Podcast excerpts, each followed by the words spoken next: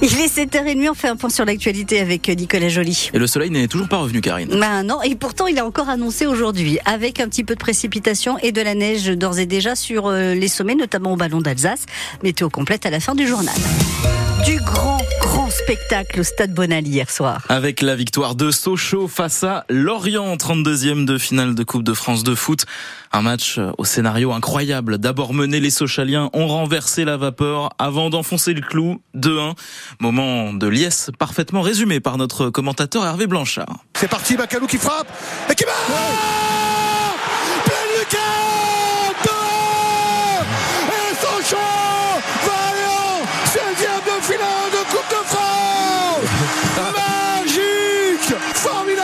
Tirage au sort des 16e de finale demain 19h à Paris. Le championnat de national lui reprend ses droits lundi 15 janvier. Ce sera encore à Bonal contre Nîmes à 18h15.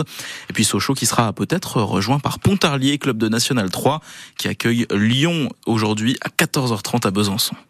Une nouvelle tête au conseil communautaire du pays de Montbéliard, celle du maire de Danjou. Sa commune rejoint l'agglomération.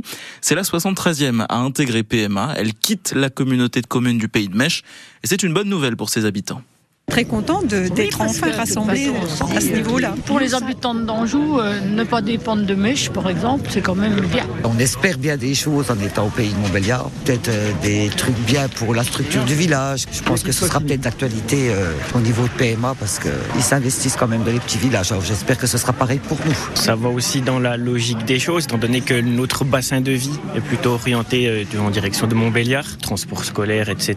Quand on doit se déplacer, on se déplace beaucoup plus sur Pont de Roide ou Montbéliard qu'on pouvait monter à Mèche avant. Après, ma foi, on verra. Voilà, ça nous amène un petit peu d'animation dans le village, puis en espérant qu'il y en ait encore d'autres, comme ça. On sera peut-être euh, mieux en fait servi, quoi. On va dire ça comme ça. Les habitants d'Anjou, qu'on appelle les Ajois d'ailleurs, et qui étaient réunis hier pour un concert de corps, le premier événement de l'année culturelle du pays de Montbéliard, l'agglomération capitale française de la culture 2024. Un autre concert est prévu le 14 janvier à l'Axone de Montbéliard avec l'orchestre Victor Hugo. Bonne nouvelle pour les amoureux des chevaux. La TVA sur les centres équestres va baisser. Elle passe de 20 à 5,5%. La filière attendait ça depuis 10 ans. L'équitation, encore considérée par certains comme un sport de niche, voire un sport de riche.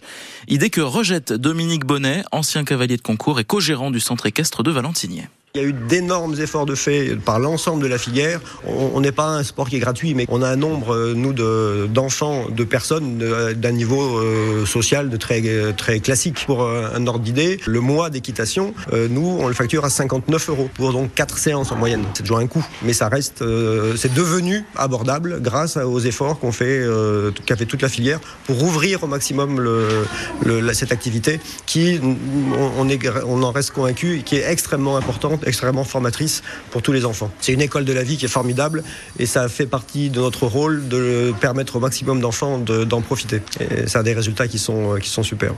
La baisse du taux de TVA sur l'équitation devrait s'appliquer dans les prochaines semaines.